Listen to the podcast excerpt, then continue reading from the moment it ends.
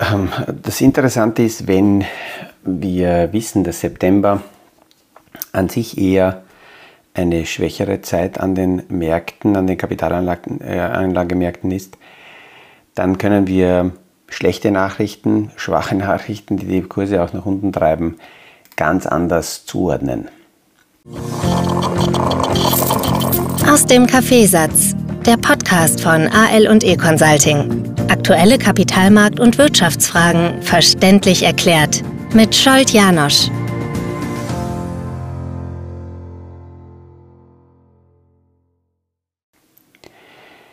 Ich habe gestern damit aufgehört, äh, dass ich kurz noch im, im letzten Ansatz erwähnt habe, dass hier äh, in dieser Woche auch noch sowas wie ein Damoklesschwert im, über den amerikanischen Markt ein wenig schwebt, nämlich die Gefahr, dass hier gerade die Autoindustrie von möglichen Streiks betroffen sein könnte.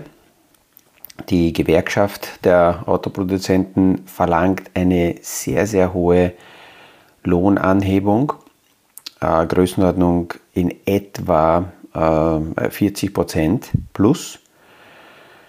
Und die einzelnen Produzenten, die bieten deutlich weniger an. Sie kommen natürlich schon ganz weit unten, aber sind jetzt in äh, Ford bei 9% Angebot, GM 10%, Stellantis bei 14 Prozent, aber da liegt man immer noch sehr weit auseinander. Man muss sich nur vorstellen, was die Gewerkschaften fordern. Wenn das, was gefordert wird, durchgehen würde, dann würden die Stundenlöhne in der Autoindustrie, und das ist gerechnet brutto und inklusive aller zusätzlichen Benefits von Krankenversicherungen angefangen, das amerikanische System ist ja anders aufgebaut als hier in Europa, aber dann wäre dieser aktuelle Stundenlohn von 66 Dollar auf 120 bis 130 Dollar anzuheben. Das ist eine so große Steigerung, dass das ähm, ja, von, den, von den Unternehmen nicht gestemmt werden kann. Und selbst wenn die Politik daran auch selber interessiert ist, diese Streiks zu verhindern, weil es ja immerhin auch um einen gesamtwirtschaftlichen Schaden gehen könnte, wenn zehn Tage in der Autoindustrie gestreikt wird, dann hat hier Goldman Sachs berechnet, dass insgesamt die amerikanische Wirtschaft mit 5,6 Milliarden Dollar Kosten belastet werden würde. Ähm, ja, deswegen äh, ist man daran interessiert, dass man das verhindert. Es geht bis Donnerstag am Abend oder Freitag in der Früh. Ähm, es, einzelne Analysten rechnen auch damit, dass zumindest bei einem Autoproduzenten äh, gestreikt wird.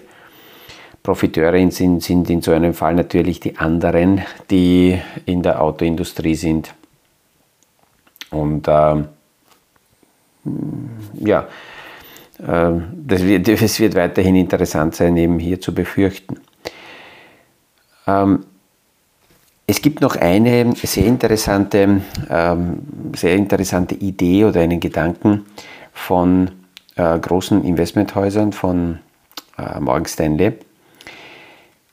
Die sagen, auch wenn jetzt die Wirtschaft abkühlen würde, dann heißt es noch nicht, dass automatisch eine Rezession ähm, antanzt. Und es gibt ja diese monatliche Befragung von Bank of America, die äh, großen Fondsmanager befragt und insgesamt zusammenfasst, was ist so die Erwartung der Fondsmanager.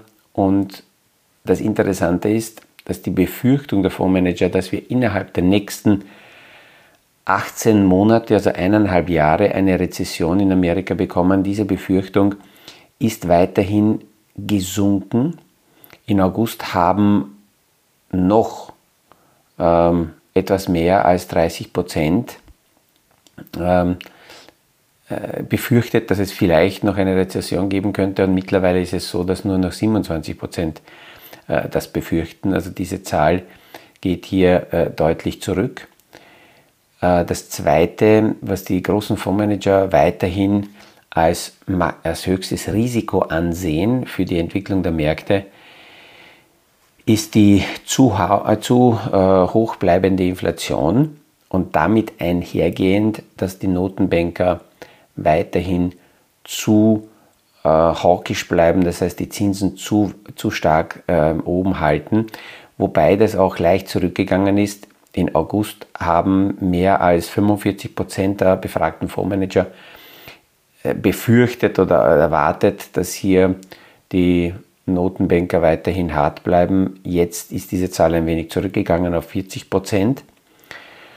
Und was zusätzlich noch interessant ist, ist äh, die Meinung der Fondsmanager, wie es mit den Zinsschritten ausschaut. Äh, mittlerweile gehen 60 Prozent der Fondsmanager davon aus, dass die Zinshebungsperiode der amerikanischen Notenbank beendet ist. In August lag diese Quote noch bei 47 Prozent und im Juli nur bei 9 Prozent. Also wir sehen, dass hier jetzt die Sommermonate eine sehr, sehr starke äh, Umkehr bei dieser Meinung gebracht hat. In August war noch Hälfte, Hälfte, aber mittlerweile ist es also sehr, sehr stark hier auf 60 äh, Prozent angewachsen, dass man davon ausgeht, dass hier äh, keine weiteren Zinsschritte sind. Und dann kommt natürlich die nächste Frage, wie schaut es aus, äh, wann gibt es die ersten Zinssenkungen? Und hier schwanken die Erwartungshaltungen bei den meisten Fondsmanagern äh, immerhin äh, etwas mehr als 70 Prozent erwartet, dass im ersten Halbjahr, konkreter im zweiten Quartal des nächsten Jahres, die ersten Zinsschritte nach unten äh, kommen könnten. Und das ist deswegen wichtig, weil eben die Frage, wie lange bleiben die Zinsen hoch oben, die Zinsen sind eindeutig eine klare Konkurrenz für die, äh, für die Aktienmärkte. Und deswegen, deswegen ist das eine wichtige Frage, die immer wieder hier sehr, sehr viele Marktteilnehmer beschäftigt. Und man muss sich auch anschauen, was sind Befürchtungen, was sind Stimmungen und was sind im Endeffekt dann Fakten. Es, es hätten so einige ganz gern, dass es tatsächlich eine, endlich eine deutliche Abkühlung gibt und endlich das, was man stimmungstechnisch so als schlecht empfindet, dass das auch in einer Rezession mündet. Aber man muss klar dazu sagen, dass die Unternehmen und die Unternehmenslenker sich nicht nur den Stimmungen hingeben dürfen, sondern gezwungen sind, ähm, sehr konsequent Schritte auch zu setzen und den Unternehmen nicht nach Stimmung und Laune zu steuern, sondern natürlich nach Fakten. Sonst könnte das ein sehr, sehr teures Spiel werden. Und deswegen sehen wir immer wieder, dass die Ergebnisse der Unternehmen deutlich besser sind, als das immer wieder äh, befürchtet wird. Und es gibt immer wieder Menschen, die dazu neigen, ähm, wenn die Stimmung schlecht ist, dann mit dieser schlechten Stimmung ihre Veränderungsunwilligkeit zu begründen und dann von außen ein wenig Mitleid zu bekommen. Aber nochmal, gerade Firmenlenker, Unternehmenslenker sind nicht äh, von, von, von den Mitarbeitern gewählte äh, Repräsentanten, die ähnlich wie in der Politik äh, den, den Menschen nach dem Mund reden, sondern Unternehmenslenker müssen aus dem Blickwinkel des Unternehmens die notwendigen Schritte setzen. Die sind manchmal natürlich hart, aber am Ende des Tages sind die Ergebnisse sehr, sehr wichtig, die hier erzielt werden. Und das kompensiert in Wahrheit auch sehr viele Zinsschritte. Es gibt eine Grafik, die zeigt, dass die Kursentwicklung, der Standard Poor's Index, im Jahr 2023 sich ähnlich entwickelt wie der gleiche Index, Standard Poor's, im Jahr 2021. Dazwischen gibt es nur einen riesen Unterschied. 2021 hatten wir im Hintergrund Nullzinsen. Jetzt haben wir im Durchschnitt 4% Zinsen. Und das kann nur damit erreicht werden, dass die Unternehmer die Wirkung der Zinshebung kompensieren durch dementsprechende Maßnahmen innerhalb der Unternehmen, so dass die Margen weiterhin dementsprechend hoch bleiben können. Die Zinskurve ist weiterhin sehr, sehr tief invers. Das bedeutet, dass kurzfristig mehr Zinsen zu erhalten sind als langfristig. Und äh, obwohl die Verbraucher die Pandemiereserven aufgebraucht haben, ist es trotzdem so, dass hier ähm, ja, genug äh, Reserven da sind, um die Wirtschaft weiterzutragen. Und das müssen wir immer vor Auge halten. Weniger Wachstum heißt nicht gleichzeitig Rezession. Und viele fragen ja, wo soll das Geld aber herkommen?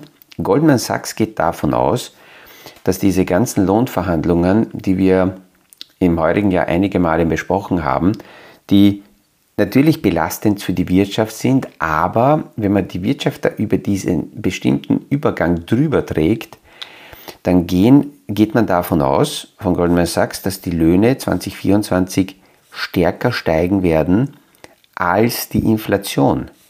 Und das bedeutet, dass damit die Reallöhne der Konsumenten, der Verbraucher wieder höher sein werden, äh, während wir mit der explodierenden Inflation gehört haben, dass die Reallöhne gesunken sind, damit auch die Kaufkraft gesunken ist und die Menschen nur deswegen konsumieren konnten, weil es die Pandemieunterstützungen gab und diese Reserven haben das abgefedert, geht man jetzt davon aus, dass diese Entwicklung gut für den Konsum sein dürfte, weil 2024 eben die Reallöhne wieder wachsen werden. Und wir werden es natürlich sehen, ob das stimmt, aber es ist auch wichtig, in so einer Stimmungslage, wie wir es jetzt haben, auch eben diese positiven Aspekte des Marktes mit zu beleuchten und zu sehen, wo können, wo können äh, dementsprechende Unterstützungen herkommen. 13. September äh, nähert sich und ähm, äh, es ist aber nicht am 13., sondern am 14. September also morgen Donnerstag, wird die Europäische Zentralbank den nächsten Schritt setzen. Heute ist der Tag deswegen interessant, weil heute vor der Eröffnung der amerikanischen Börsen die Verbraucherpreise rauskommen werden für August. Und hier gibt es unterschiedliche Szenarien, was hier ähm, passieren könnte. Wiederum die großen Investmenthäuser haben sich hier Gedanken gemacht und JP Morgan hat überlegt, wenn, und das wird derzeit mit 45% Wahrscheinlichkeit erwartet, wenn die Erwartungen, dass die Inflation leicht höher ist als im Juli, wenn das getroffen wird und die Inflationsdaten nicht noch höher sind, dann wäre das eher neutral für den Markt, leicht positiv weil äh, diese Erwartungshaltung bereits irgendwo in den Kursen eingepreist ist. Es ist sogar leicht negativere Tendenz eingepreist. Die Marktteilnehmer rechnen damit, dass die Inflationsdaten die, die, die Märkte negativ überraschen, das heißt, dass die noch stärker ausfallen, als erwartet wird. Wenn die Erwartungen getroffen werden, also das Ganze neutral ist, dann wird weiterhin die 7% mittlerweile Erwartung bestärkt, nämlich dass es keine Zinshebung, sondern eine Zinspause nächste Woche geben dürfte von der Fed. Zu 27,5% das ist interessant, wieso gerade 27,5, aber ist so, ähm, erwartet JP Morgan ein Szenario, dass die Erwartungen, die schon eh höher sind als im Juli, nochmal übertroffen werden. Das heißt, die Inflation deutlich höher sein wird als die Erwartungen. Das dürfte sich negativ auf den Markt auswirken. Und dann steigt die Angst vor Stagflation, dass also hier die Inflation weiter anzieht und parallel dazu die Wirtschaft deutlich schwächer wird, weil dann die Notenbanker die Zinsen nicht so schnell senken können oder werden. Und dann gibt es noch ein Szenario, das ist nur mit 20% Erwartung einge, einge, äh, eingestuft, dass die Inflationszahlen aus August tiefer sein werden als die jetzt Erwartungen, dass die Inflation steigt, dann dürfte sich diese Aussage positiv auf die Märkte auswirken und es würde die Zinshebungsangst weiterhin äh, vom, vom, Tisch sein. Aber man muss klar dazu sagen, dass dieses Spiel mit den Wahrscheinlichkeiten ähm, ja, ein lockeres Herumraten ist, weil man sagen kann, mit hoher Wahrscheinlichkeit oder mit x Prozent Wahrscheinlichkeit kommt es so oder anders. Und äh, wenn, wenn bei den Wahrscheinlichkeitsrechnungen etwas rauskommt, was man selber gern hören will, dann ist man beruhigt, wenn eben solche statistischen Zahlen da auf dem Tisch liegen. Aber in Wahrheit ist es immer am vernünftigsten abzuwarten, was tatsächlich dann kommt. Und klar kann man wetten, aber ich denke, dass es nicht notwendig ist. Und wenn wir dann wissen, was Fakt ist, dann kann man Anpassungen vornehmen, wenn das notwendig ist. Viel früher als die amerikanische Wirtschaft wird natürlich ähm, die Aussage hier in Europa interessant sein von der Christine Lagarde, weil die Zahlen jetzt schon zeigen, dass sowohl in England als auch in Europa wir sehr, sehr schwach unterwegs sind.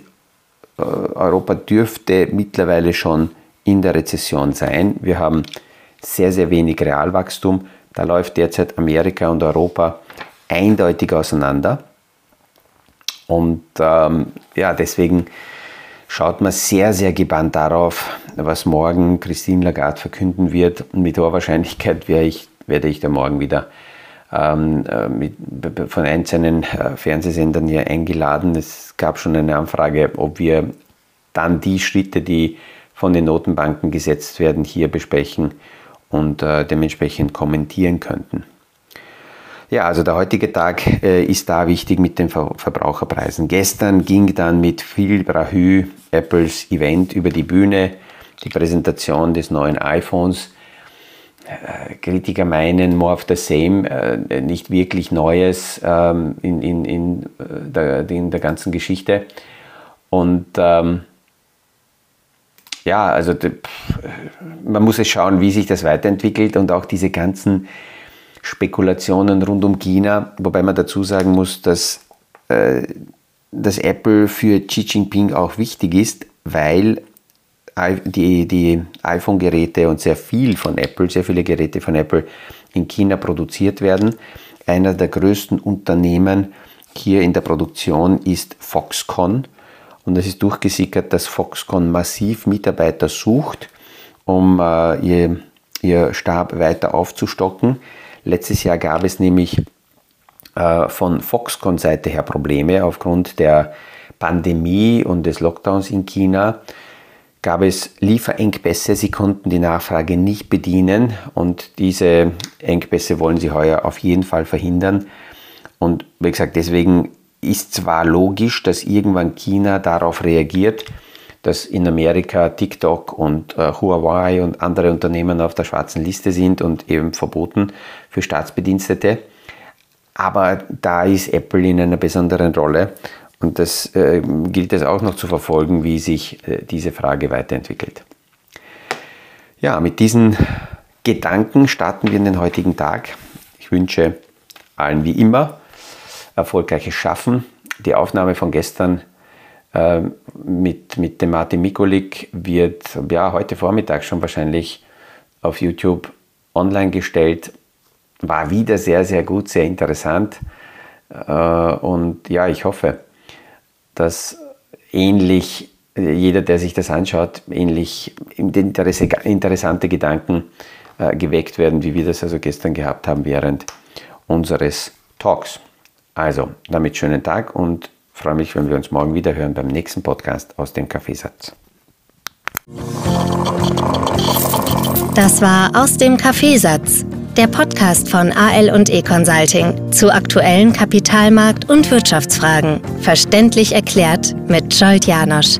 Aktuelle Fragen, Rückmeldungen und Anmeldungen zum nächsten Kapitalmarkt-Talk findet ihr auf unserer Homepage www.aleconsulting.at.